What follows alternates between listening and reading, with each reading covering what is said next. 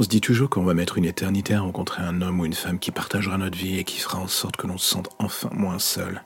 Et surtout d'un coup que la lumière du bonheur frappera enfin à notre porte. Vous savez, en gros, toutes ces conneries romantiques qu'on entend 100 fois par semaine depuis qu'on est tout petit. On s'est fait laver le cerveau avec cette merde. On se dit qu'on peut y croire, qu'on veut y croire.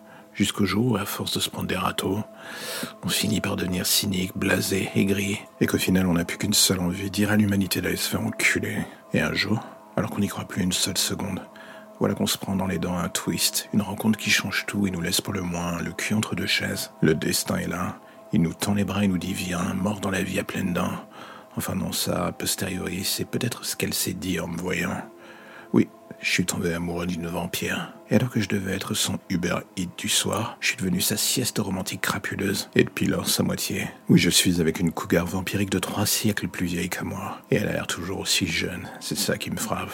Le vampirisme est un mythe, la vie est une blague, et vivre avec l'une de ces créatures la rend encore plus drôle chaque jour. Si on me demandait il y a encore dix ans si je croyais dans toutes ces histoires pour le moins dormir debout, j'aurais dit un nom énorme. Et puis elle est arrivée dans ma vie. Un sourire aussi ravageur que son addiction au sang. Impossible de décrocher à l'addiction qui va avec, je suis accro. S'attacher à elle Cela aura eu comme effet de me faire redécouvrir le monde, le sien surtout avec ses codes et le mien sous un autre angle. La chasse. Depuis que je suis comme elle, nous chassons ensemble. Je n'aurais jamais cru qu'un jour je puisse laisser remonter à la surface tout ce que je réprimais depuis si longtemps.